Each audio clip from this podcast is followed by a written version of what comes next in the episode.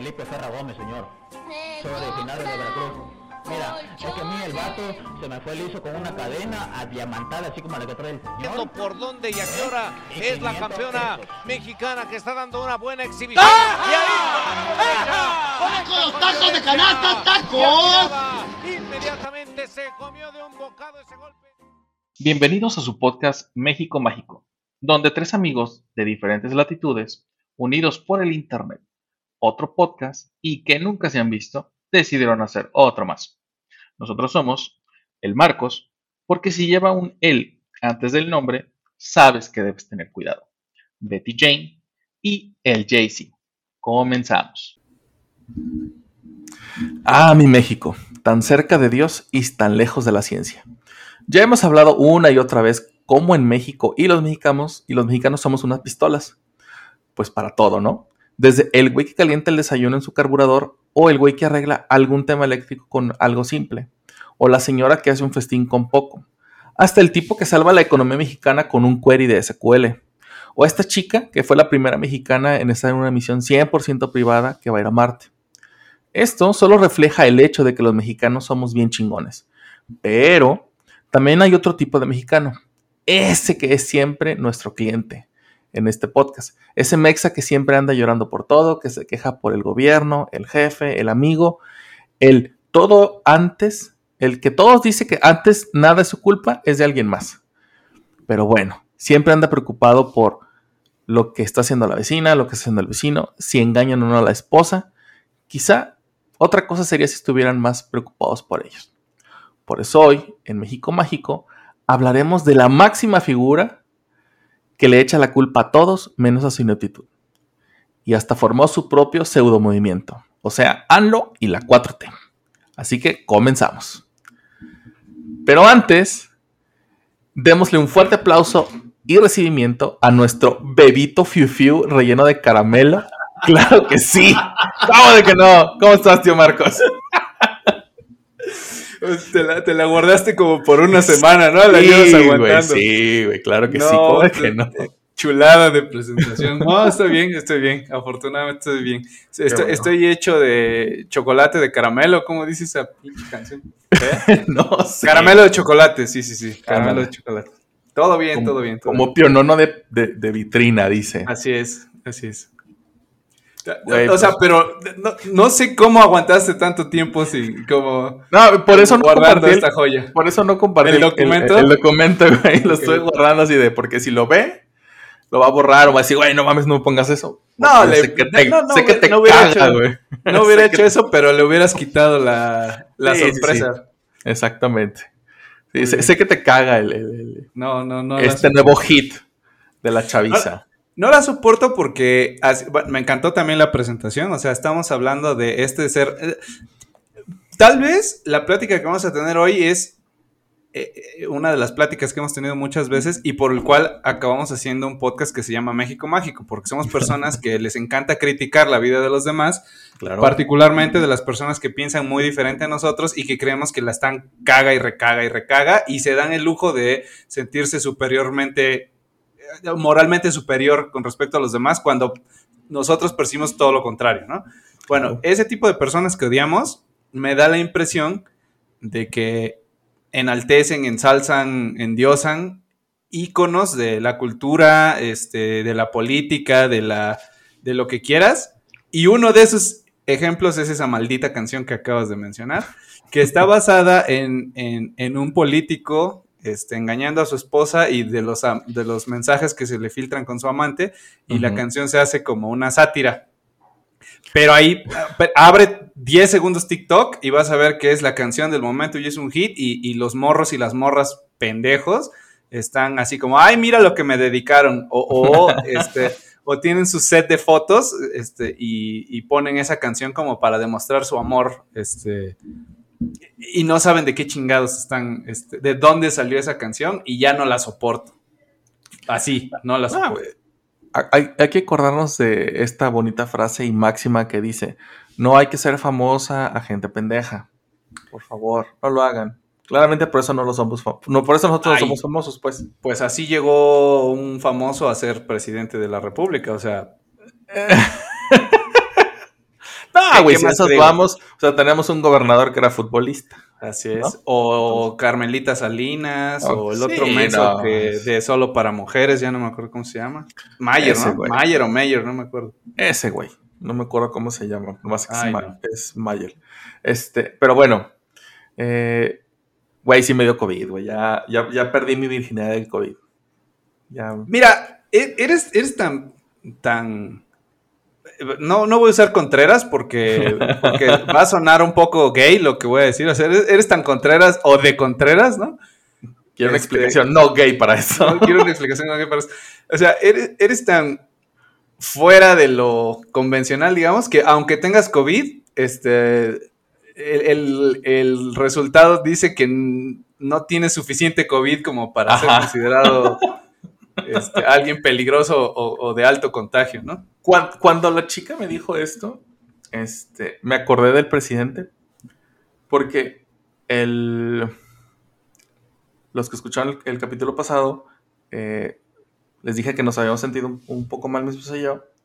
Y hasta ese momento no nos habíamos hecho prueba. Al día siguiente que grabamos, hicimos exámenes. Ella sale positiva, yo sale salgo negativo. Entonces nos guardamos, ¿no? Eh, pero el martes, el martes, este, dije yo, ¿sabes qué? Ya no puedo seguir así. Voy a ir a hacerme la prueba porque teníamos planeadas unas cosas para, precisamente para hoy, en la mañana. Y si estábamos contagiados, pues para cancelarlo con tiempo, ¿no? Voy, me hago la prueba y me dice la chica, dame un momento, ¿no? Para, para que salgan los resultados. Yo, ah, ok, está bien. Estaba yo viendo mi celular en la pendeja, entonces le digo, oye, ¿qué si salí o no? Me dice, sí, sí saliste positivo, pero hay algo muy extraño en tu prueba. Y yo, ah, cabrón, yo, como que, como que muy extraño. Me dice, sí. Me dice, dame un momento más para, para revisar. Y yo, ah, ok. Y ya me dice, es que mira, sí tienes, pero tienes tan poco COVID en tu sistema que no eres una persona de contagio. Digo, ¿cómo? O sea, si yo voy estornudo o, o toso de frente a una persona, ¿no se va a contagiar? Pues según lo que dice la prueba, no. Y yo, ok. Entonces, ¿puedo hacer mi vida, entre comillas, normal? Me dice, sí. Pero, ¿qué te parece si mejor vienes en unos días, te vuelves a hacer la prueba para ver si apenas vas comenzando con la carga viral y a lo mejor en unos dos, tres días más, ya la carga viral ya va a estar a full y ya nos va a decir si sí eres o no. O sea, lo que te dijo la, la química o enfermera, Química no sé. farmacéutico bióloga. Esa, esa, esa. Te dijo algo así como, ahorita sí tienes algo de COVID, pero es muy poco. Espérate dos o tres días, a lo mejor cuando regreses ya se te está hasta regando, ¿no? De tanto Ajá, que te- deja que suba bien la carga viral. Pues tal que fui y pues no, ya estaba out, o sea, ya, ya iba de salida. Entonces, pues no, tuve COVID, pero no tuve tanto COVID, o no tuve, el- no tuve el suficiente COVID como para ser una, un ente de contagio, ¿no? Entonces me acordé de nuestro querido presidente, que en algún momento el sonquete de Gatel dijo, él no tiene una fuerza de contagio, tiene una fuerza moral. Entonces así yo me sentía lleno de moral. Exacto. Pero bueno, este, solamente quería comentar eso. Si tuve COVID, ya no soy virgen de COVID. Qué feo se siente. Eh, y a lo mejor voy a andar con todos durante el capítulo, ¿eh? para que no estén mamando. Ok. No se pueden contagiar. Pero bueno, ¿cómo ves el temazo, güey? Es algo que indudablemente tenía que llegar, pero creo que estábamos tratando de, de Sí, postergar. Lo- sí, güey. Yo créeme que en algún momento yo, yo sí dije, esto, a lo mejor esto va a cambiar, a lo mejor sí es culpa de la pandemia, a lo mejor, a lo mejor él es, a, a lo mejor no es culpa de él. A lo mejor estoy exagerando, ¿no? Ajá, sí, sí, sí, Ajá. también. Sí, no, o sea, yo buscaba formas de autoengañarme, porque no hay otra forma de decirlo más que esa. Pero sí, el, el tipo es bien inepto. Bien, bien inepto, no mames. O sea, es la persona más. Mi- Mira que conozco gente, gente muy pendeja, ¿eh? Este, pero el, el señor sí como que se lleva el premio al. Mira, yo eh, cuando era, te- te- tendrá poco tiempo que me interesa la política, este, pero te puedo decir que como que la percepción que tenía de niño, luego de adolescente, luego de adulto más joven era como de, eh, pues la política es complicada, es doble cara, es este hipócrita, ¿no? Pero como que yo sentía que había como un, una especie de gobierno autoritario, este, cuando, con todos los años del PRI, digamos, eh, cuando se cambia de, de, partido político, era como una bocanada de aire fresco y, y, no resultó tan liberador como a lo mejor hubiera esperado yo a los que tendría yo como 12 años más o menos, cuando hubo ese cambio grande. Pero yo sentía mucho entusiasmo alrededor de mí, de los, de los adultos alrededor, ¿no? Por lo que entiendo, creo que no me, no me agrada esta idea mocha de, mm, de pues el pan, básicamente, con, con, su, con su aliado maestro que es este, la religión, ¿no? O sea, es imposible que ellos, esos canijos se separen. Pero, creo que en oportunidades, al menos de inversión extranjera, por ahí algunas inversiones de, infraestructura, ahí, ahí la llevábamos, ¿no? Hubo desastres, como siempre hay... Eh, pues escándalos que van fuera del gobierno, pero siempre, eso siempre, siempre ha pasado. Luego. Pues que si el pretito en el arroz. exacto, que si mató a la esposa, exacto. Ah, se nos quemó la guardería. Sí, sí, sí, todo eso. Cosas por el estilo. Sí, sí, sí. Que adjudicaciones directas a familiares, eso siempre ha pasado, ¿no? Está bien. Siempre se va a dar. Pero luego entonces regresamos al PRI y yo sentí que era una broma de mal gusto decir, es que vean el pendejo que está ahí, o sea, claramente es un títere que, que lo que tiene es sonrisa y peinado, este, y o sea, no es posible que, que, está leyendo algo, un texto que se ve que claramente fue bien redactado para, para, para seguir una, una, idea, una línea, sí. Y, ni siquiera eso puede hacer, ¿no? Este es un pendejo, claramente. Y cada año que iba pasando, iba de peor en peor en peor, de hipócrita, de ridículo. Y yo dije, ay, no, no, no puede haber algo peor que esto. Bueno. No, güey. Y luego, aparte, por ejemplo, con eso que decías, o sea, estaba tan fabricado el asunto con, este, con este presidente, con Enrique, que hasta la esposa en su momento, que fue primera dama, había salido de, Televisa, entonces te, estaban vendiendo el, paquete completo de, de, ¿cómo se llama? El hombre todopoderoso con la mujer guapa famosa, famosa y guapa, que va a gobernarnos de la mejor manera y como siempre debió haber sido, ¿no? O sea, nos querían vender una telenovela. Eh, convirtieron el gobierno en una telenovela, sí, claramente, así, así de estúpido y de ridículo. Pero entonces llega AMLO y junta lo peor de todo lo que acabo de decir. O sea, todo, todo, o sea, igual hay escándalos, adjudicación directa, es un viejo ridículo. Eh, la diferencia es que este como que aparenta no ser un títere, aparenta porque, eh, quién sabe, yo no lo sé, no, no lo puedo decir, pero, o sea, de veras eh, trae el mochismo del PAN, lo estúpido de Peña Nieto, el autoritarismo del PRI, este... El amiguismo, el, amiguismo de la corrupción así bien cabrón, güey. O sea. Esa pantalla pendejos, o sea. Sí.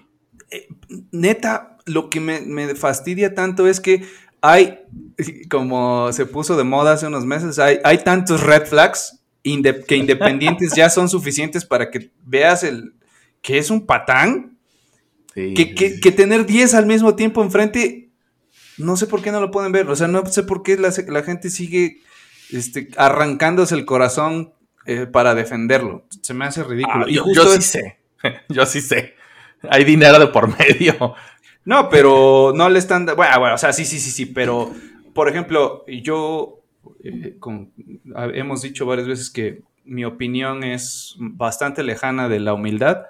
Este, yo me atreví a decir cuando, cuando entró al gobierno que dije, pues claramente aquí los que votaron por él debe ser toda esa, todas esas personas que no tienen acceso a la educación, a, que, que viven en, eh, privados de la verdad.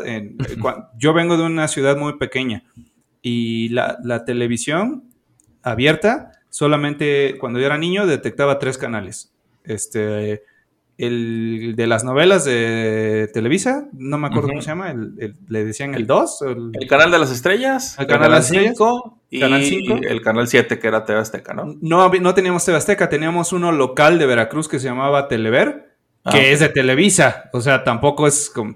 Y de vez en cuando si subías al Marcos este, a mover la antena, a la azotea, y su hermano, sí, sí, sí, y su hermano le decía, no, menos, más, más, captábamos un poquito Azteca 7 Ujú. o el 13, ¿no? Azteca 13, pero sí tenías 13. que ahí estarle moviendo, ¿no? Ya que el viento movía tantito la antena, ya se chingó, ya no hubo, ¿no?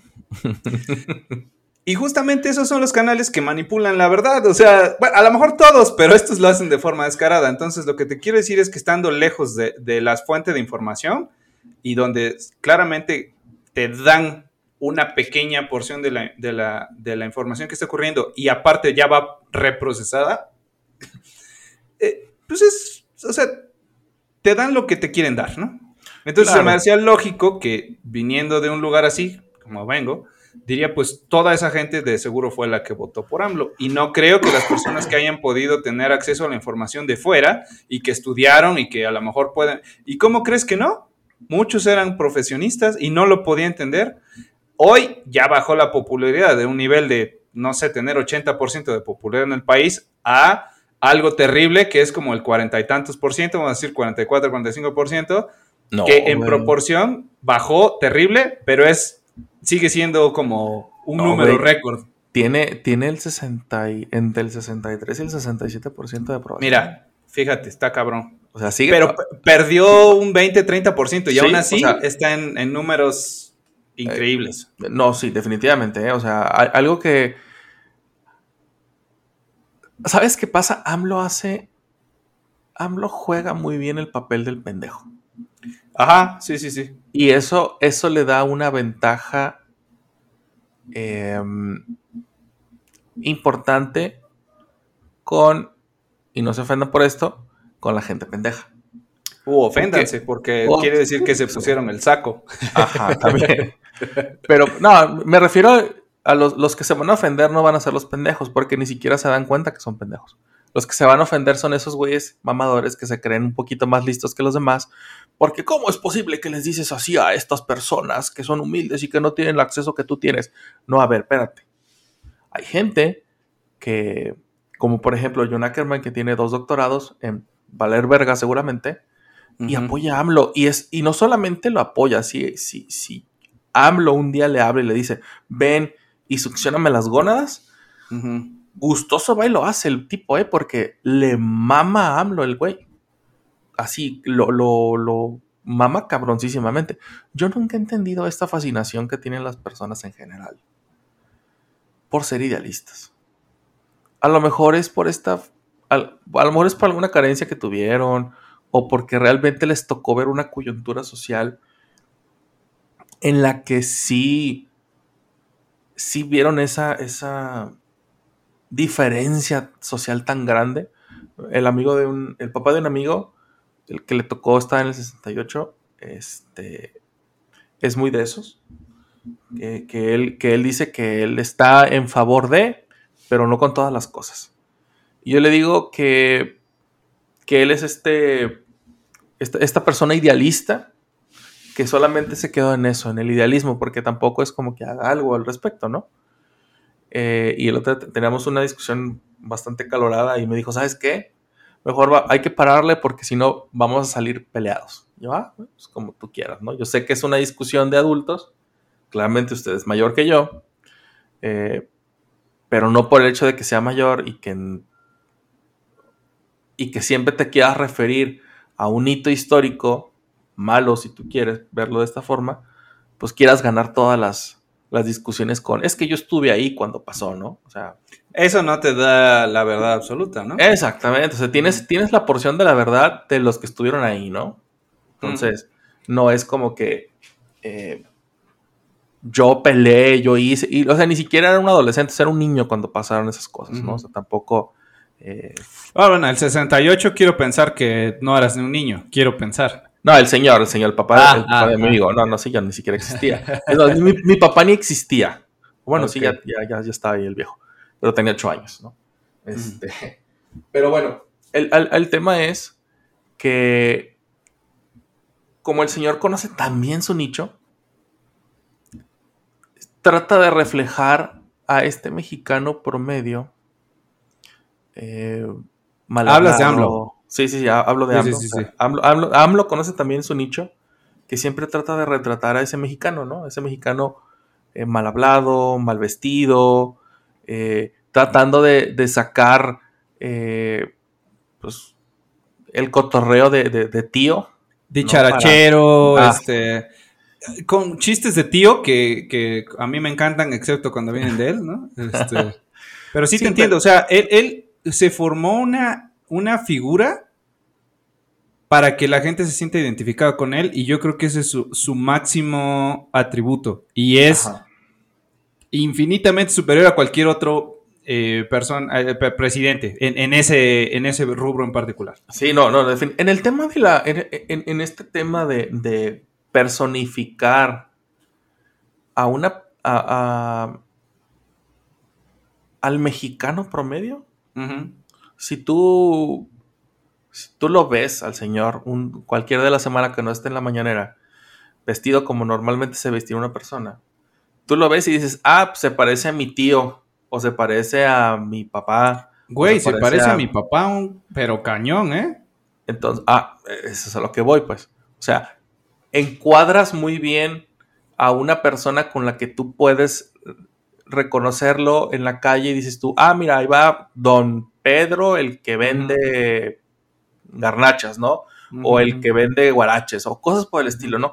Es, ha, ha identificado también que, que no solo la gente de la Ciudad de México, sino todo el país han unificado a este, a este señor. Digo, y no lo estoy comparando, a pesar de que mucha gente sí lo hace. eh, es- lo, han, lo han puesto al mismo nivel de un Mesías, ¿no? Y lo hemos, lo hemos hablado muchas veces. La Iglesia Católica, por ejemplo, pone a Jesús como este, como esta persona o este pastor o, o esta persona común y corriente en donde todos se pueden ver igual y se pueden ver, se pueden ver igual a él y se pueden ver en él. Entonces, Pero, eso pe- hace- pero que aparte tiene la característica de entenderte, ¿no? Y que, porque Ajá. en la iglesia católica tú naces como culpable. Así. Sí, sí, sí, o sea, de un pecado que se cometió hace millones de años. No, no sé cuántos. No tengo idea de- del Viejo Testamento. Pero bueno, cuatro mil años. a ponle cuatro mil años, ¿no? No, más, bueno, más. No sé. No, no no, importa. es, que, es que según ellos, o sea, según los creacionistas de la religión católica, eh, el ser humano tiene 4.000 años en el mundo. O sea, Ok, antes aunque, de eso, aunque bueno, haya vestigios de Egipto de, Sí, de sí, sí, mucho sí. más atrás, ok. Claro. Bueno, ah, sí, sí, cuatro mil años. Entonces, cuando vivíamos en el Edén, este, se- se- no- nosotros, pobrecitos hombres, completamente inocentes, caímos eh, bajo, bajo el embrujo de una mujer y a partir de ahí se, se volvió el pecado original y hoy, en el año 2022, si nace una criatura, nace culpable todavía por ese pecado. Entonces, Jesucristo, siendo hijo del, siendo hijo del papá, en- encarnado como al mismo nivel que nosotros, bajó para morir para que nosotros pudiéramos ser perdonados, pero al mismo tiempo seguimos siendo culpables. O sea, Ajá. sabemos que la iglesia es completamente... Irracional. eh, no, no, no, eh, lo estoy diciendo con sarcasmo, es completamente Ajá. racional y es completamente congruente con lo que está diciendo. Entonces, sí, sí. el papá que nos creó con libre albedrío, pero se encabrona cuando usamos nuestro libre albedrío para hacer lo que se nos da nuestra gana, nos castiga por toda la eternidad y luego crea a su hijo que en realidad es él, lo manda a la tierra para que lo castiguen brutalmente, para que perdonen nuestros pecados, pero hasta la fecha no nos los hemos perdonado, entonces nacemos culpables. Ok. Pero vemos a Jesucristo como, no, pero Él sí es buena onda, nos perdona, nos cura, nos quita lo ciego, lo, lo pendejos, este... es empático con, es contigo. empático. Ajá. Esa es, Exacto. esa es- esa es la frase o esa es la palabra que vamos a. en la que vamos a comparar a este ser mesiánico de mentiras Ajá. con este otro ser mesiánico que cuenta mentiras todos los días y durante muchos años, pero que sí es real y sí es palpable, ¿no? O sea, AMLO se sienta contigo a la mesa Exacto. y te, te escucha y te dice lo que quieres escuchar. Y sabe comer taquitos con el estilacho de nosotros. Acá como que eh, levantas el meñique y, y te empujas tanto para adelante por si se te cae la salsa que no te caiga en la camisa. O sea, Exactamente. es pueblo. Ándale, exactamente. Es, es, es, asemeja a este ciudadano de a pie, ¿no? Exacto. A pesar de que, pues, claramente, pues no es así, ¿no? O sea, es una persona que, que eh, leyendo su autobiografía, que fue realmente un suplicio para mí, este, te das cuenta que, pues, pobrecito, pobrecito, pues nunca fue, ¿verdad? O sea, O sea, tiene un hijito que vive en una casa. No, no, ya hablamos. Espérate, güey, espérame, ahí te va. Eh, Andrés Manuel López Obrador es el hijo mayor de una familia eh, que- de un padre tabasqueño y de una, de una mujer veracruzana, que sus abuelos eran españoles y que llegaron a, a México huyendo. ¿Estás diciendo que no es ADN 200% mexicano? No, no, no, no, no, no, no. El viejito loco tiene descendencia española y no tiene descendencia española de hace siglos como todos. No, no, no, no, no. Se, se mentira Su- la termina. Exactamente, güey. Su abuelo, sus abuelos eran españoles. Entonces, digo, digo, para aquellos que están mamando de que, que le pida, que nos pidan perdón a sus españoles por habernos conquistado. Ni madres. El viejo meco tiene familiares en España que todavía pueden ser rastreados. Entonces, Pero déjate. Cuando sí traté de investigar un poco la, la plataforma política, las propuestas, no dijo ninguna, ¿eh? O sea, No, todo, claro que no, to- güey. to- todas sus, toda su política y su plataforma y su campaña se basó en cuando yo sea presidente se va a acabar la corrupción, cuando yo sea presidente van a pagar los presidentes anteriores todo lo que se robaron, cuando yo sea presidente vamos a quitar, eh, ¿cómo se llama la como pensión vitalicia que le dan a los presidentes? sí, la- es una pensión. Bueno, la pensión a los presidentes. eh, cuando yo sea presidente, vamos a dar una beca universal. Cuando yo sea presidente, esas, esas son las la campaña o las promesas que dio. Hace un año más o menos, este, sí fue un poco antes de que llegara la mitad del término, dijo, más o menos ya llevamos el 90% de todo lo que se prometí cumplido. Ah, Pero- sí es cierto. Pero no puede sacar números. O sea, este cabrón es como si escucharas a tu abuelito que ya se está quedando medio dormido en la mesadora diciéndote una y otra vez el mismo cuento, ¿no? Que ya te lo sabes de memoria. Pero si le preguntas así de, abuelito, ¿no dijiste que fue en el 74 porque en el 75 pasó no sé qué? Ah, lo, eh, eh, lo que pasa es que o sea, es que entonces todo lo que está diciendo son mentiras. Entonces, hay un, hay un periodista que se atre- el único que recuerdo que se atrevió a, a contradecirlo en una de sus mañaneras y le dice, oiga señor, pero yo tengo eh, información y, y dentro de las estadísticas resulta que los asesinatos, los feminicidios, los secuestros, robos, eh, robos con violencia, están incrementando y están por encima de los niveles del sexenio anterior, entiéndase, eh, uno de los sexenios más violentos, los del PRI. Y se atreve este a decir, pues yo tengo otros datos. Y le dice este periodista de, a ver, muéstrame sus datos. Y sacan un PowerPoint ahí como para dar los datos. y que los datos del PowerPoint son exactamente los que estaba diciendo el periodista. Sí. O sea, porque es un pendejo, eso es lo que pasa. Y, y dice, aquí podemos ver en esta gráfica cómo los asesinatos, y le dice, sí, señor, de hecho es lo que le acabo de decir, ¿no? Se están incrementando. Y dice este idiota, como de, bueno, pues nuestro objetivo es mantener, mantener estos números. No, cabrón, los asesinatos no se tratan de mantener, se tienen que bajar. O sea, y, y ahora sí, vamos con, con lo que dice el título. El problema no es que este güey sea una figura creada intencionalmente para jalar gente, eh, haciéndolo sentir como uno más, ¿no? Como que es, Ujú. que es compa, es pueblo, es... Es que se lo tragaron completito. Y, Sí. lo- y- y salen a defenderlo, y salen a, a defenderlo de, de una forma irracional, donde cuando les puedes demostrar que lo que está diciendo es mentira, lo que dicen es, ¿y tú dónde estabas cuando el PRI estaba, eh, era una mañana soleada? Cabrón, yo no había Ni nacido. nacido. O sea, ok, y supongamos que sí, yo había nacido. ¿Y qué querías que yo hiciera? Era un o bebé sea- peco. sí, o yo sido un adulto. O sea, eso no. ¿El PRI robó más? Probablemente sí. ¿El PRI mató más? Probablemente sí. Eso no quita que este pendejo no tenga un plan, no tenga un seguimiento real y nada más se la pase dando verbo en una mañanera que sirve para absolutamente nada. No, no, no. O sea, de- definitivamente, ¿no? Diga, mira, y para, para. Cachetada ahorita. Y, te- y alguien, y alguien, me, alguien me cuestiona y mi respuesta es, pero su mamá se lo nalgueó más. Eso no quita el hecho de que yo tenga una cachetada. Claro, definitivamente.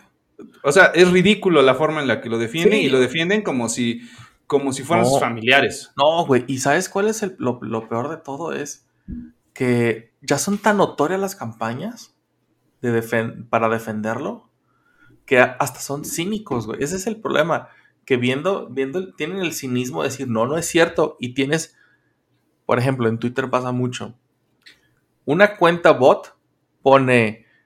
AMLO, lujo de presidente, se le, se le ahora que fue a- con el, con el Biden. viejo, con, con el meco de Biden, Otro Este- viejo ridículo. ajá. Ándale. Se le, se le plantó y le dijo durante veintitantos minutos lo que él le que tenía que decir. Ajá, sí, claro. Pero, ¿y dónde están los acuerdos para las visas de trabajo? ¿Y dónde están los acuerdos para no matar y no regresar migrantes? ¿Y dónde está el tema para eh, los acuerdos que quería para que bajaran los, las, eh, los impuestos del TEMEC? ¿Y dónde está todo eso que dijo que iba a hacer y no hizo? ¿no? Por, eh, ejemplo- porque, porque dijimos al principio que era una pantalla pendejos. Lo mismo, lo mismo ocurrió con Peña Nieto en la toma de protesta. Se puso bien gallito y dijo, eh, casi casi, este cabrón nos las va a pagar a, a mí y a todos los mexicanos y de mi, cuerra, de mi cuenta corre que se vea castigado.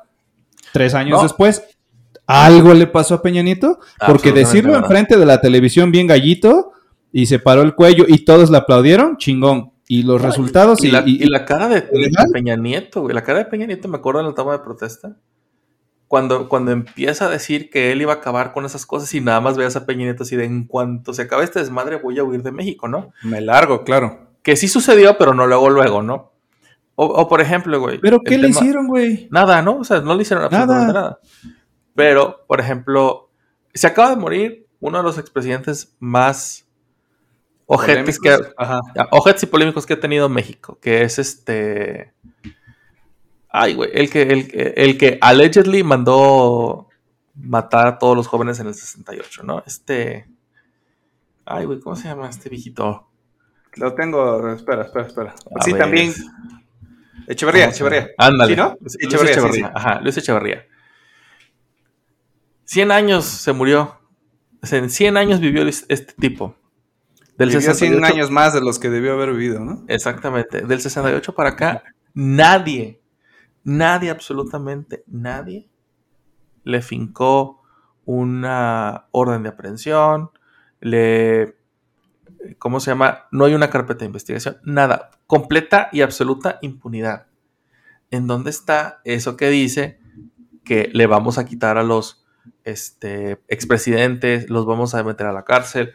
Nada. Tal pareciera que, que Perdón, solam- sí, con Echeverría. Y con todos los que continúan hasta Peña Nieto. O sea, Claro, se, claro. se la, se la vive diciendo que el pan y que el pan y que el pan y que el pan. Yo no veo ninguna investigación eh, en contra de Fox o de Calderón, ¿eh? No, no, no, espérate, déjate de, déjate de Fox y Calderón. Tal pareciera que desde que él tomó el, la- el gobierno, el único expresidente que existe para manchar su gobierno es. Felipe Calderón. Ajá. porque Pe- sí. Peña Nieto, como que Nos lo podemos pasó- brincar, ajá, ajá. como que pasó de noche.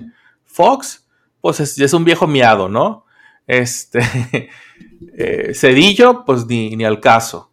Solamente Gortari lo ni siquiera lo menciona. No, ese, ese no se puede mencionar, ¿no? No, no. Este, y ya, ahí se acaba porque son los únicos que quedan vivos.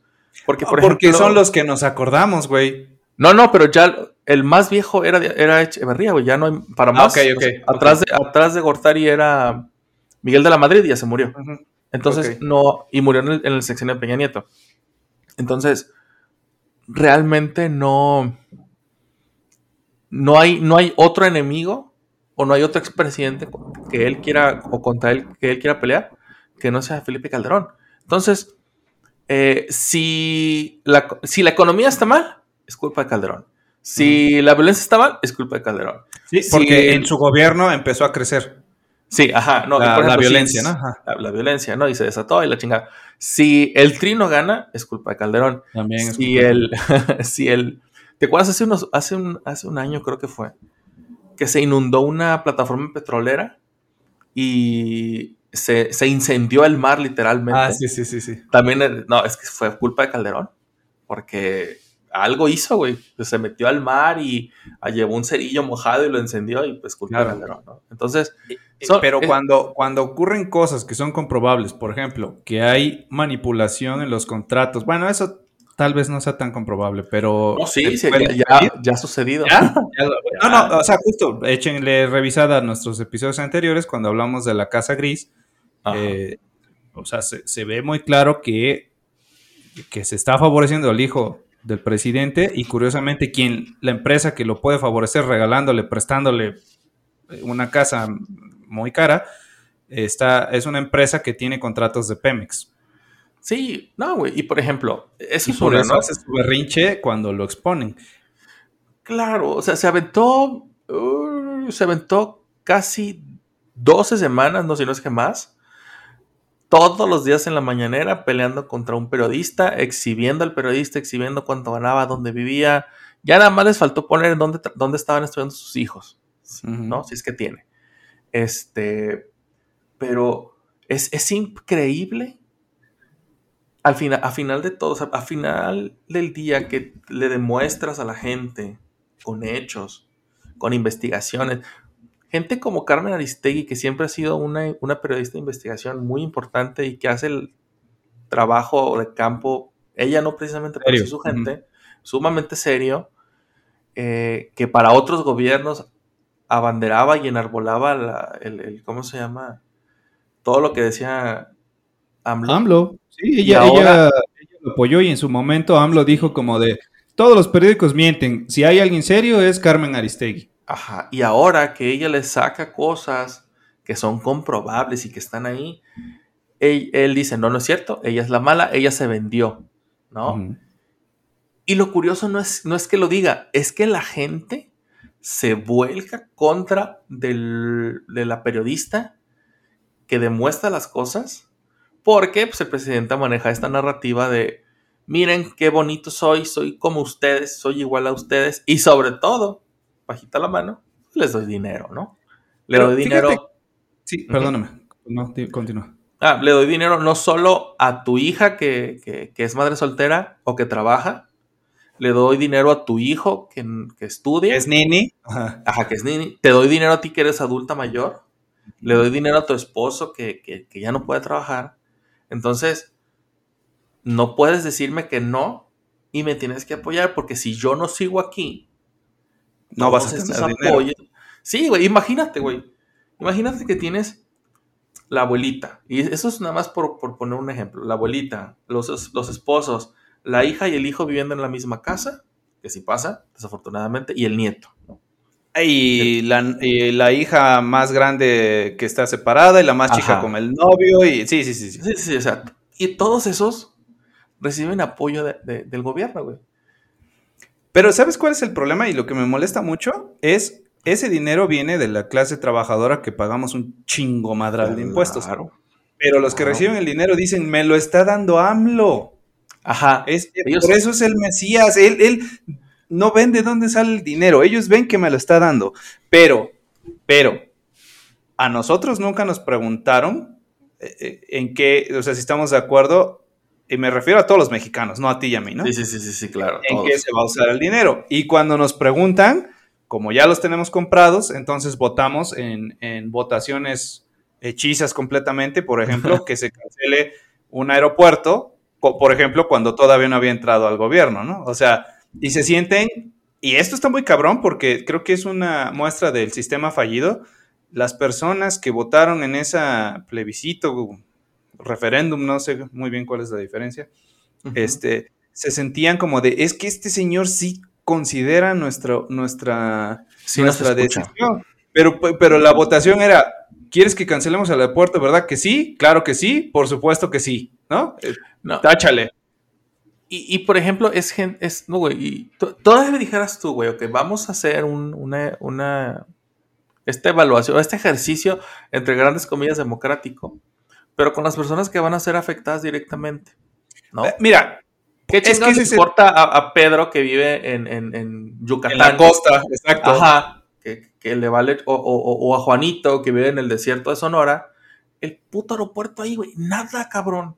Bueno, está bien. Esto, eh, yo aquí lo que decía yo que era la, la prueba del sistema fallido es porque quiere decir que todas esas personas tenían la sensación de que nunca nadie los escuchaba, nadie los representaba. Ese es un problema muy grande y esto es completamente culpa de todos los gobiernos anteriores, ¿de acuerdo? Sí, claro. El problema es que si yo vendo garnachas y tú vendes elotes y, y fulano de tal es maestro, ¿por qué carajos les vamos a preguntar un tema que está relacionado con el terreno, eh, si el terreno se hunde o no, si puede soportar una pista, si hay patos o no que permitan este, que un avión aterrice o no, que si hay infraestructura para llegar, o sea, ¿por qué le preguntas al maestro de español algo que tiene que ver con ingeniería civil?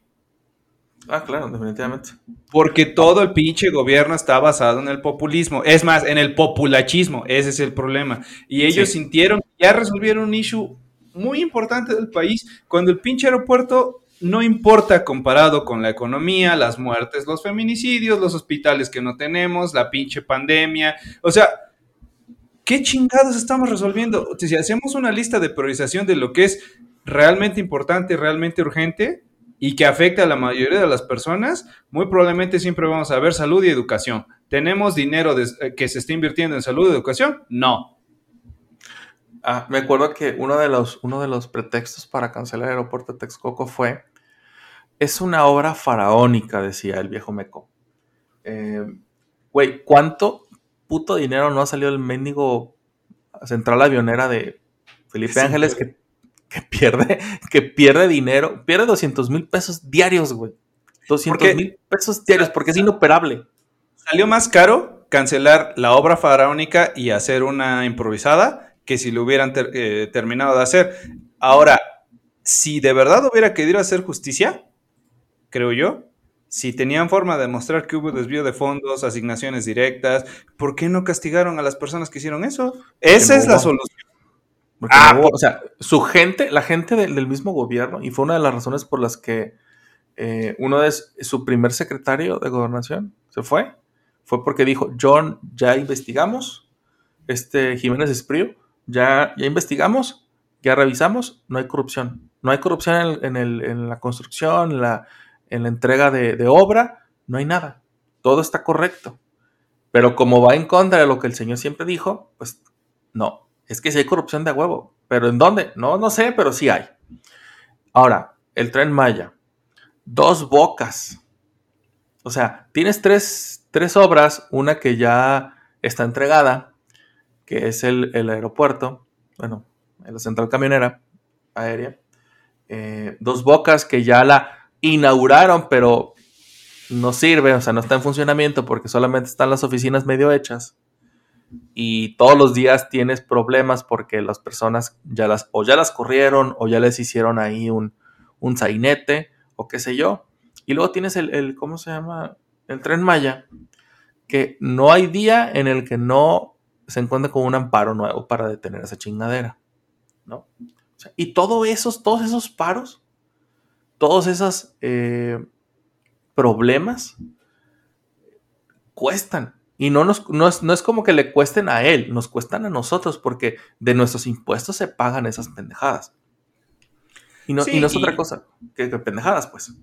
Sí, sí, sí. Y yo no entiendo de verdad la prioridad de, de- de los temas a los que se le va a invertir. O sea, claramente las refinerías están en todo el mundo decreciendo porque están tratando en- a nivel mundial a pasar a otros combustibles que no sean con base a petróleos o aceites. Y aquí te lo están vendiendo. Es como si yo te dijera que vivimos en una familia y que estoy comprando un Xbox, este, Ajá. primer- el, el primer Xbox que salió, y te, y te- y te- y te lo vendo como de, es que tenemos lo, más eh, reciente en tecnología, esto nos va a permitir jugar a 720 este. FES, ajá. Y este, tenemos una gran variedad de juegos, es multijugador. Sí, carnal, todos los sistemas tienen 720 p para arriba, todos son multijuegos y todos se pueden conectar por HDMI. O sea, Es más, güey. Creo que el primer Xbox no era 720, era 480. Pero bueno, no sé. El, punto, el punto es que es cierto, güey. O sea, ok, vamos a parar la refinería, ¿no? Vamos a parar la refinería y todo ese pinche dinero que le estamos metiendo a la refinería, lo vamos a comprar en medicinas, güey. Y que medicinas- inauguramos sin que esté terminada, ¿no? Ajá, güey. O sea, y no necesitas infraestructura médica porque ya está. Nomás le hace falta medicinas. Y se chingó. Y ya. Pero la gente dice, no, es que el petróleo es mío. Ajá. ¿Qué vas a hacer con siete barriles de petróleo que te tocan, meco? Que O sea- hace poco en pandemia era más caro mantener Ajá. el petróleo almacenado que venderlo, ¿no? Exactamente. O sea, o sea, No, no, o sea, acaba de pasar, güey. Estaban casi regal te está, casi te pagaban para que te llevaras el petróleo porque por, por, por cuestiones de cómo funciona la economía, el petróleo empezó a perder, a desplomarse. güey, ¿Por qué carajos invertimos en algo que ya se mostró que va a perder su valor muy pronto? el avión, mamón. El Esa avión. es, una- esa es- esa es la pla- tengo avión, ganas, güey. tengo ganas de decirte, síguele tú, güey, ya me voy, me avisas cuando. Güey, el avión es, la, es otra de esas mamadas. O sea, tienes un avión que viene, puedes estar usando sin ningún problema. En lugar de que estés pagando, porque le acaban de, le, acaban de cachar al presidente que todos los vuelos que compra él y su gabinete cuando tienen que viajar, sobre todo Chelito Ebrard, se los compran a una empresa de viajes, una agencia de viajes que es de alguien del gobierno, que es de un familiar del gobierno y que no tiene ni domicilio fiscal, que no, no tiene nada. ¿Y por qué? Por adjudicación directa, claro que sí, cómo no, pura pinche corrupción. ¿Y dónde está esa mamada de cuando yo llegue se va a acabar la corrupción? Pues a lo mejor ya se acabó. O sea, así, Ah, bueno. el día uno, el día uno que llegó ya se acabó la corrupción. Ya no había, ajá, ya no había Ya no corrupción. había, no, no había. Sí, sí, no, o sea. güey, Pero o sea, ve, aparte, el, el pinche avión era invendible. O sea, legalmente no se puede vender porque... Ah, sí, no, pues todo está pagando.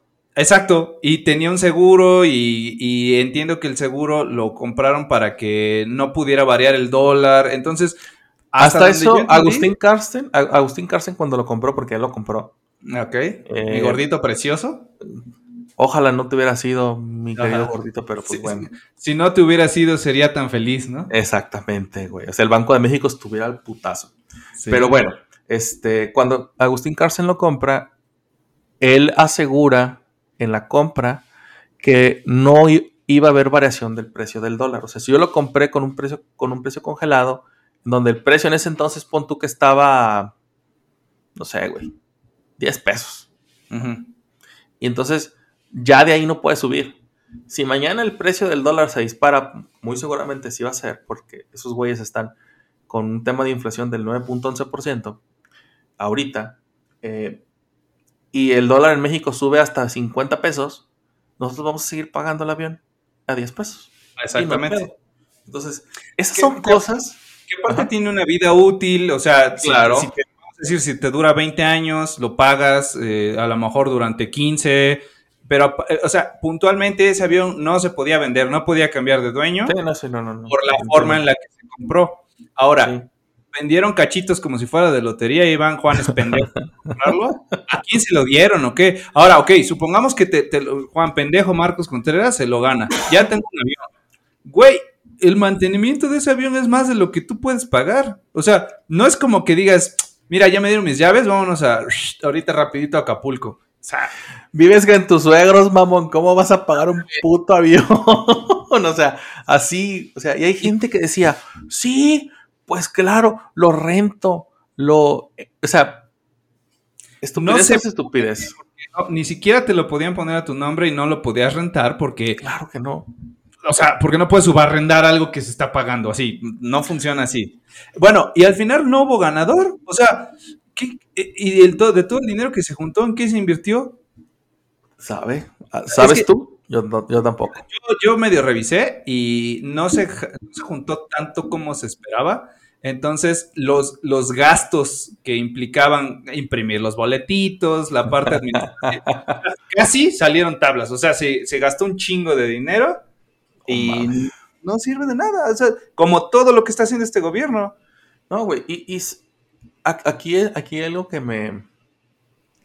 que es sumamente preocupante. El hecho de que dos personas comunes y corrientes como tú y yo agarramos la computadora, buscamos en Google eh, qué pasó con el, con el, con dos bocas, qué pasó con eh, cualquier, cualquier proyecto que tiene la 4T, y te encuentras miles y miles de notas de periódicos serios de investigación. No esos pasquines que, que se la pasan ahí lamiéndole las gónadas al presidente, sino que periódicos que no tienen nada por qué ganar. Por ejemplo, el, el New York Times o el Washington Post, o por ejemplo, El País, que es una es un periódico español, que dijeras tú, bueno, a lo mejor el Universal o el Heraldo o X, el Reforma, que la, la traen contra de AMLO. Ok, ok, no los voy a, a revisar ustedes porque claramente hay un sesgo, ¿no?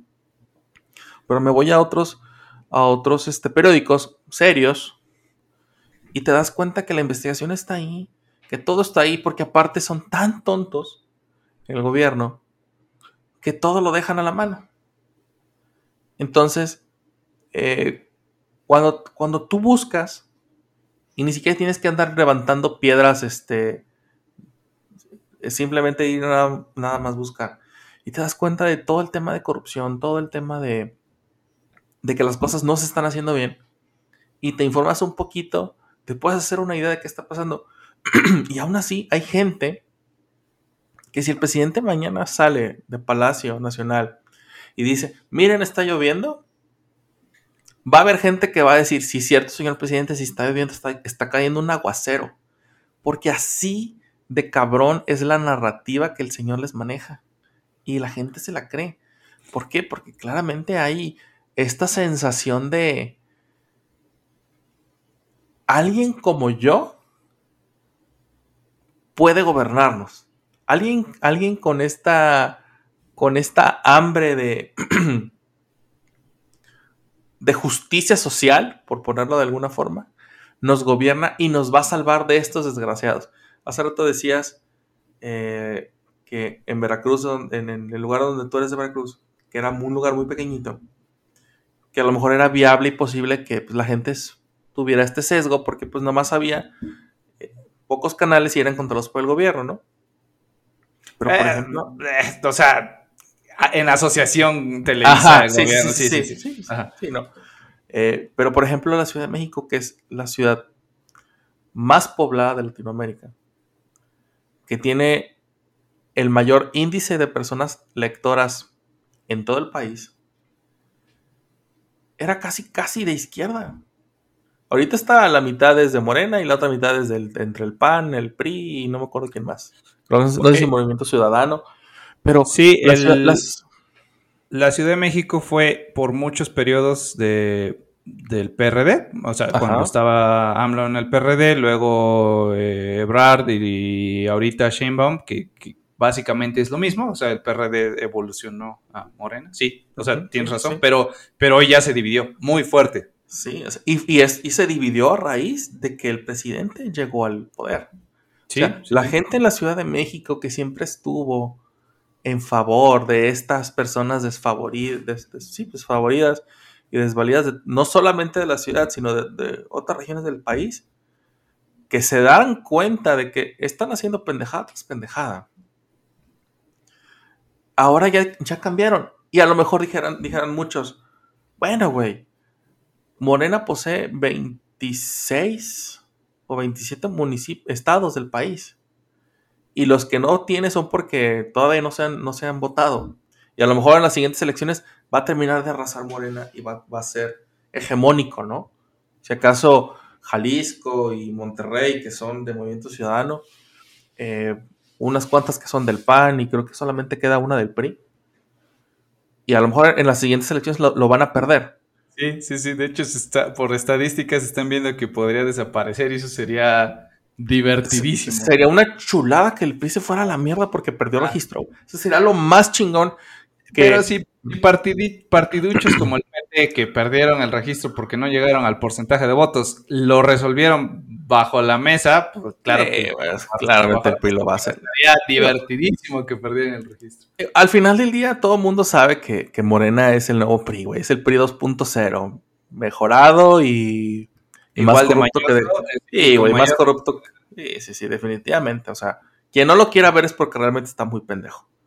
Eh, Está muy cabrón, está muy cabrón porque de veras, o sea, yo siento feo cuando la gente se expresa así de bonito de, de- de este partido, de esta persona, porque es una mentira. O sea, tuve un pleito con un tío que quiero mucho, se- te podría decirse que se- a falta de mi papá, él sería lo más cercano a un papá, porque él adora a AMLO.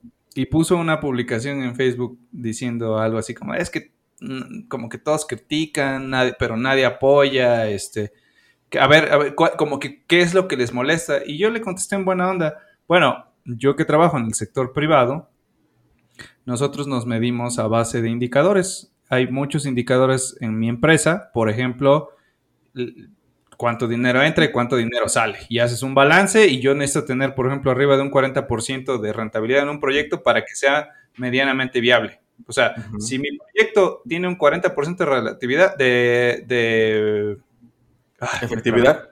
Sí, sí, no perdimos. Porque de ahí salen los sueldos, los equipos, este, lo que es, las oficinas, lo que sea. Ok. Sí, o la operación. La operación, necesito un 40% de rentabilidad, ahora sí no me trabé, para, para poder sustentar la operación. De ahí para arriba empezamos a ganar. Ok.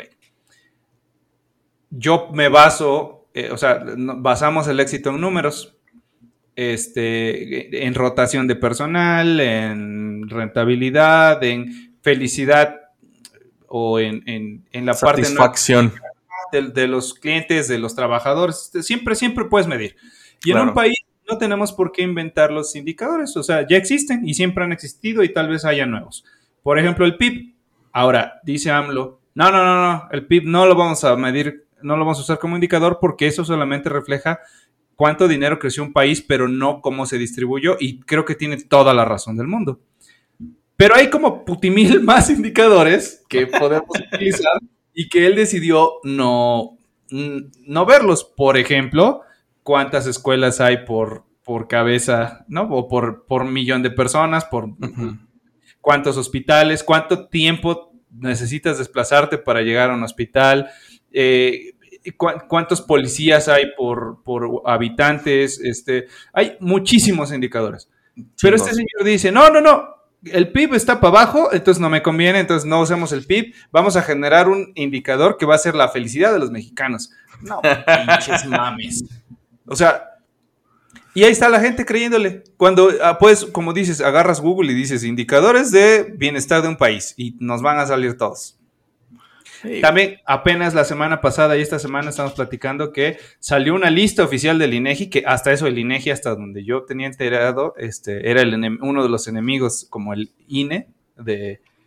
Ah, no, perdón, es el INE es el enemigo número uno de Sí, AMLO. el- es el, el- el- El es in- el, el nuevo enemigo a vencer.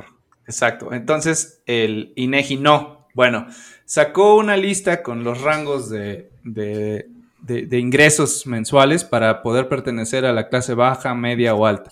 Y resulta que, que la clase alta es a partir de los 77 mil pesos mensuales. No mames. O sea, o sea, a- a- a- dime, eh, el reloj de un millonario cuesta siete- 77 mil pesos. Un reloj.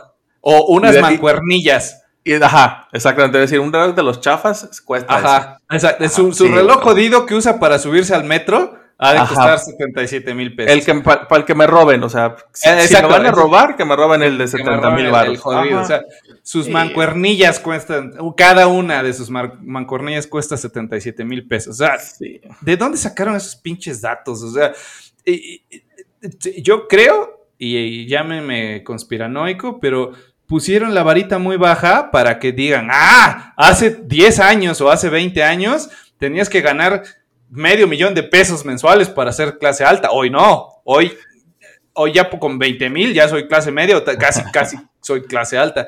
No, no mames. No, y luego aparte, por ejemplo, eso, el, el tema de- el tema del valor económico. Por ejemplo, hoy mil pesos, mil pesos de hoy equivalen a 429 pesos Porque del la 2006. inflación está Está así, güey, está de la chingada. Ahora, ¿en qué momento los indicadores externos que no me favorecen son mis enemigos acérrimos? ¿Y en qué momento esos mismos indicadores actúan en mi favor? Recuerdo que al principio, antes de, antes de la pandemia, eh, cuando no crecimos el 4% que dijo que íbamos a crecer, Y muchas calificadoras dijeron... No, pero, pero tú estás en contra de él porque aquí el problema es la pandemia. AMLO Ah, tiene sí, cero sí. culpa. Sí, no, no, por eso dije, y aclaro, antes de la pandemia, Sí, sí, en el, 2000 en el 2019, cuando no crecimos, el 4% que dijo que íbamos a crecer el primer año, eh, Standard Poor's y otras calificadoras, que son estos entes que te dan un valor para, y, y le dicen a los inversionistas extranjeros qué tan viable es invertir en un país, ¿no? O sea, qué tanto tema de riesgo existe para que tú vengas a mi país y, e inviertas, ¿no? Bueno, Standard Poor's nos baja la calificación. México, siempre, México nunca ha tenido la máxima calificación que es AA+, ¿no? México tenía AB, B, BB o B+, ¿no? Entonces le bajan a B- menos y empieza a despotricar. Y esta también fue una de las razones por las que dijo que el PIB no era algo que debía de ser medido. Bueno, después de- del primer año, ah, luego se viene la pandemia, eh, tenemos una, pues, un aumento a AB+, y Standard Poor's dice, nosotros calificamos a México de esta manera porque ahora, gracias a que en el Parlamento mexicano, o en el Congreso en este caso, la oposición se va a oponer a todas, énfasis en todas las propuestas de ley que va a enviar el presidente, eso da certeza de inversión a inversionistas extranjeros. Entonces, al día siguiente, Andrés Manuel López Obrador sale a decir, ¿ya vieron? Standard Poor's ya nos dio una mejor calificación porque lo estamos haciendo muy bien. Y dices tú, vato, lee, cabrón. Y aparte de todo, pone el comunicado de Standard Poor's donde viene el por qué no nos, por qué subieron esa calificación. Esperando, y, lo- y viene en español, ni siquiera viene en inglés, ¿eh? para que la gente diga, oh, es que no sé hablar inglés, pinche clasista de mierda. No, viene en español, viene y viene claro, es muy claro y dice, les dimos esta calificación porque el Congreso mexicano va, está en contra de todas las leyes que va a enviar el gobierno actual y no las va a pasar. Eso le da, eso le da una estabilidad o cierta estabilidad a los inversionistas. No estoy diciendo nada que no sepas o nada que no puedas entender. No es rocket science, pues. Pero este güey sale y dice, miren, miren qué chingones somos. ¿No? O lo de las remesas. Lo de las remesas güey, es, es- es algo que, que a mí no, no- no- no me, no me termina de caber en la cabeza, güey. O sea, ¿cómo chingados presumes que la gente está mandando más remesas y por eso estamos bien? No, mamón, eso no es, eso, eso no es, as- así no funciona pues la puta economía. O, o sea, las remesas es una pinche cagada. O sea, Sí. ah, e- es algo que se tiene que agradecer, no presumir. O sea, de f- fiu, están cayendo más remesas. No es como que, que tú te, o sea, no es como, a ver, muéstrame, señor, usted el plan con el cual logró incrementar las remesas. Ah, sí, mire, es- su- estoy lo- logrando que el país sea tan culero que la gente tiene que emigrar y entonces nos envían dinero. Éxito. No, güey, o sea, y luego no, no falta el, el- el chairo que, que dice, pues si el problema son los billetes, pues que impriman más y listo. Hijo de tu puta madre, ¿sabes? Eh, Son, son, son, son dignos representantes del México mágico. Esa es una frase muy bonita, ¿no? Luego otra es, se me acaba de ocurrir una idea. Si todos los que estamos a favor de AMLO, que somos millones, le diéramos 5 o 10 pesos, con eso podríamos hacer maravillas por, el, por nuestro país. Así de, ya lo hacemos, hijo de tu pinche madre, se llaman impuestos. Impuestos que tú no pagas, mendigo chairo. Exacto, se baña. exactamente. Sí, exactamente. güey, o sea, es- son estos, estos remedios eh, pues, mágicos, básicamente, que, que quieren apagar un incendio con un, con un botecito de agua. O sea, ves el pinche incendio, poca madre, y llega el señor y aquí traje un, un, bot- un balde con agua, ¡zas! O sea, no, pues, o sea, nunca va a suceder. ¿Por qué? Porque esas personas, desafortunadamente, solamente ven el árbol, no ven el bosque completo. Y, y- por ejemplo, a veces el Chairo no tiene la culpa de ser Chairo. El Chairo es. El Chairo es la respuesta a este. A este síntoma o más bien, el Chairo es el síntoma a, este, a esta enfermedad que tiene México, que es la falta de oportunidades, la falta de infraestructura, la falta de mecanismos de bienestar. Porque a lo mejor el Chairo no, no, no apoyaría a estos personajes si ellos tuvieran lo que necesitan. Si ellos tuvieran oportunidades de empleo, porque yo conozco muchas personas que me han dicho, a mí no me des dinero, a mí ponme a mí, a mí dame trabajo, o a mí ponme donde hay para yo generarlo más. O sea, yo no quiero que me vengas y me regales dinero. Sí, hoy me vas a, hoy me vas a salvar de, no comer, pero ¿y mañana qué va a pasar? A mí mejor enséñame a hacer un trabajo. Y no digo que lo sean todos, pues, porque también hay gente muy floja y holgazana. Pero estos, estas personas que, que, lo endiosan y que lo siguen y que lo defienden y que hasta se... Siento yo que si alguien lo intentara, hubiera un intento de asesinato, yo siento que aquí si la gente sí se aventaría, güey, a recibir la bala por él. Eh, es la, lo que generaba Juan Pablo II cuando venía y besaba el suelo. Es exactamente. Así que lloremos y estemos agradecidos porque un poquito de divinidad ha caído a nuestro país. Es exactamente lo mismo. Sí, no me extrañaría que alguien se metiera. ok, salva tú a quien quieras, pero sálvate tú primero, cabrón, ¿no?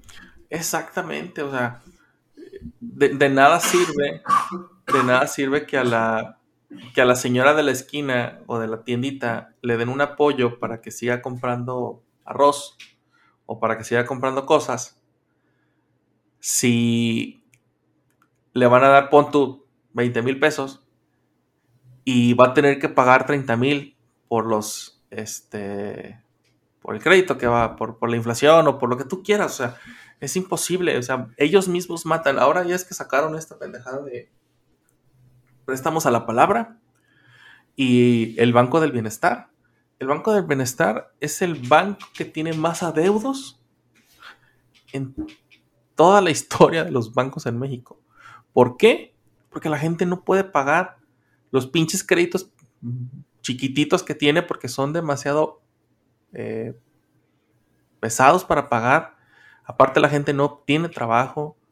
Lo único es de, ah, pues déme los 50 mil pesos. Hay que el, el Arturo del futuro se preocupe por, este, por esta deuda. Yo ahorita no me puedo preocupar porque tengo que seguirle buscando, ¿no? O sea, me acuerdo que durante la pandemia salieron estos créditos y muchos, muchos empresarios dijeron, ok, bueno, no me van a dar ningún aliento fiscal, pero a lo mejor esto me va a servir. Y llegaba la gente a decir, ok, aquí están los, los, requerimientos que me estás pidiendo. ¿Cuánto es lo que me puedes prestar? No, pues te podemos prestar 25 mil pesos, 12 mil pesos. Y la gente así de, no manches, señorita, o sea, yo mínimo necesito medio millón de pesos para arrancar operaciones nuevamente. O yo necesito 3 millones de pesos para eh, un negocio de, no sé, de semillas o, o qué sé yo, ¿no? Y te salen con estos pinches microcréditos que son para ayudarle a una microempresa que van a hacer hoy y en tres meses se va a morir. O sea, eso, esa, esa, activación de la economía no sirve. No sirve porque no, no, va, no va a durar. Tienes que pensar a, a largo plazo. Es que el problema es que el objetivo de estas iniciativas son completamente populistas y no están planificadas desde, desde los expertos. O sea, si tú tienes 10 pesos y con ese dinero lo puedes invertir para generar 11, o sea, un 10%, yo creo que hacia eso te tienes que orientar. En lugar de los 10 pesos, dividirlos en 10 monedas de a peso y regalarlas. La diferencia es que eso te va a dar más votos, pero no te va a dar más dinero. Entonces, eh, toda la planificación y cómo venden los planes que están ejecutando es completamente para mantener feliz a la gente que vota por él.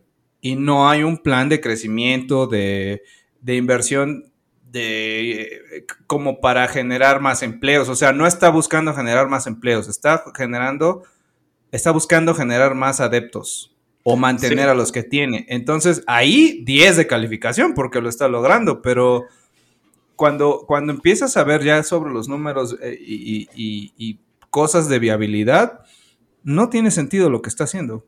Sí, no, No, está haciendo que el ¿eh? país crezca, está haciendo que la gente esté contenta a base de atole con el dedo. Básicamente Mucho. eso es lo que está haciendo. No, no, definitivamente. Si tú, insisto, yo a él lo veo como, como este emperador romano que prefiere dar pan y circo a, a dar este, a dar realmente bienestar. Es esta grandilocuencia por quiéranme, quiéranme, quiéranme, quiéranme, acéptenme, acéptenme, acéptenme. Y el mejor ejemplo son las mañaneras. Las mañaneras es salir todos los días a que me digan, ay, qué bien está haciendo su trabajo, presidente. Ay, qué bien. Ay, hay unas personas que no lo quieren, ¿eh? Mire cómo están estos periodistas, estos comediantes, estos actores, esto, esto, esto, esto en contra de usted. Pero mire, todos estos sí lo quieren. Entonces, pues no, claramente si no va, así no se debe de llevar un país. Yo siento más bien que fue, ya se cumplió mi capricho de ser presidente. Ahora qué voy a hacer? No sé. Este, pues bueno, aquí le seguimos haciendo la pantomima y se chingó, ¿no? Y ahí vamos viendo cómo va saliendo este desmadre. Literalmente es así como yo lo veo. Un niño chiquito haciendo berrinche todos los días porque no le dicen qué bonito está su juguetito. Que se vaya Pues la bueno. chingada. Se vaya la chingada. Espero, espero que ya, ya, ya queda menos tiempo, güey. Ya queda. Este. No, no, no. no. Güey, si gana Marcelo Ebrard, yo siento que las cosas pueden cambiar un poquito.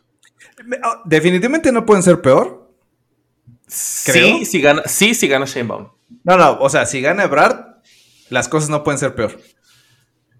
Ahora, Ebrard no Ah. es que sea, no es que sea santo de mi devoción, pero lo que lo he escuchado hablar, le confío un poco más que tenga algún plan para ejecutar algo. Aquí es, me parece que es el rey de la improvisación y de decir pendejadas. Eh, eh, no estoy diciendo que Ebrard lo haga mejor, pero al menos el diálogo que tiene me va a causar menos este malestar emocional. Definitivamente. No, y ¿sabes también qué pasa? Eh, yo creo que Marcelo Ebrard sí es un estadista, cosa que Andrés Manuel no es. Eh, ha tratado de arreglar la imagen pública del presidente hacia, hacia el exterior, que es importante porque no podemos voltear a México y pensar que nuestra misma economía nos va a salvar. Es imposible. no- ningún país lo puede hacer, y más en este mundo tan globalizado en el que estamos. En el 2024, desafortunadamente, aunque no lo quiera, aunque no me guste, tengo que aceptar que Morena va a volver a ganar la presidencia. Creo que sí. ¿Quién, es el, ¿Quién es el menos peor? ¿Ebrard? Quizás Adán Augusto. Porque si, realmente a mí sí me preocupa que Claudia Sheinbaum gane porque siento yo que está tan comprometida con Andrés Manuel por el tema. Uno de los grandes temas es el de la línea 12. Este, que si ella gana, el señor va a seguir atrás de bambalinas, ¿no? Que a lo mejor con los otros dos también, pero los otros sí se le van a poner como que en ciertas cosas. Aquí no se mete, señor, ya usted ya está viejito, mándelo al asilo o cosas por el estilo. Porque realmente no hay oposición. Desafortunadamente Andrés Manuel posee este carisma tan grande que ha cultivado desde que comenzó su carrera política. O sea, imagínate qué tan grande es que cuando tenía 15 años su hermano se disparó en la cabeza y la única persona que estaba ahí era él. Y nadie, nadie pensó, entre comillas, que él lo hubiera matado. Y de eso casi no se habla. Eh, no, no es diferente lo que pasó con los hermanos Salinas y la, y la muchacha que trabajaba para ellos, ¿no? Entonces, este, imagínate el carisma que debe tener esa persona para que desde tan pequeño hubiera salir impune, ¿no? De, de- de hubiera, ajá, hubiera volteado la narrativa para que él saliera impune, exactamente, ¿no? Entonces, Pero, pero ah, sí, debe ser carismático. Pero yo no sé No, cómo sí puede. es. Sí, sí, sí. Yo no sé cómo puede. Así como existe la histeria colectiva, este canijo genera una empatía colectiva irracional que ya raya en lo ridículo, ¿eh? Es que vo- volvemos a lo que decíamos hace rato, güey. O sea, por ejemplo, güey, tuvo 18 años para entender las necesidades de un país. Y- Para, y- sí, sí, sí. y para, sí, correcto. Las necesidades y usarlas a favor de él, no para Claro. resolverlas, ¿no? Ah, no, definitivamente. La gente de repente no entiende eso. La, la gente es de. Es que si tuvo tantos años para entender y saber cuál es la problemática, ¿por qué no la soluciona? Ah, bueno, es que el hecho de que yo vaya y entienda por qué Juanito le pega a Rosita o por qué Arturito es este, se tiene que ir al otro lado a trabajar para mandar dinero, no me da la capacidad suficiente para resolver ese problema. Entiendo por qué lo hace.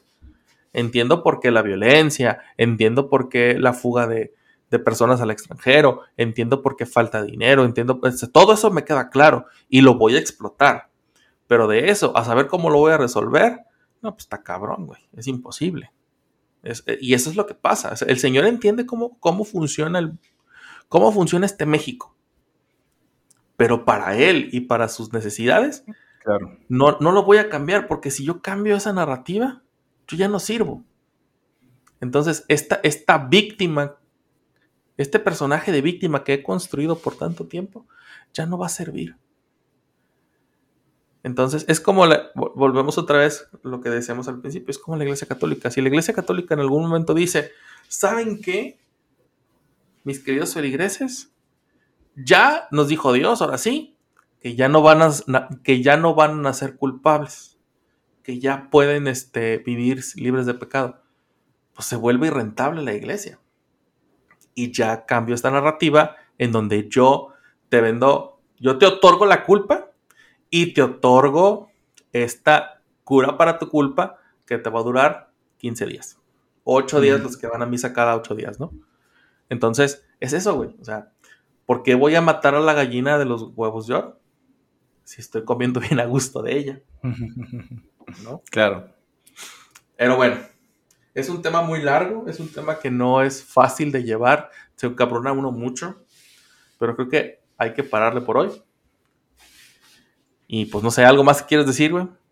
A los Solamente- chairos que nos escuchan. Solamente les quiero decir que se rompan, pinches mazapanes, chairos. Y a los que no sean chairos, que no se rompan. Y que nos pueden seguir en redes sociales. Nos pueden encontrar en Twitter y en Instagram como arroba México Mágico. También recuerden que nos pueden seguir en YouTube como México Mágico. Eh, ahí le pican a la campanita, le pican a like y a la suscripción para que nos puedan escuchar todos los viernes diciendo pendejadas, como hoy, por ejemplo. Vámonos. Vámonos, perros. Bye. Esto fue México Mágico. Si no te ardió lo que dijimos, Nos faltó salsa de la que pica.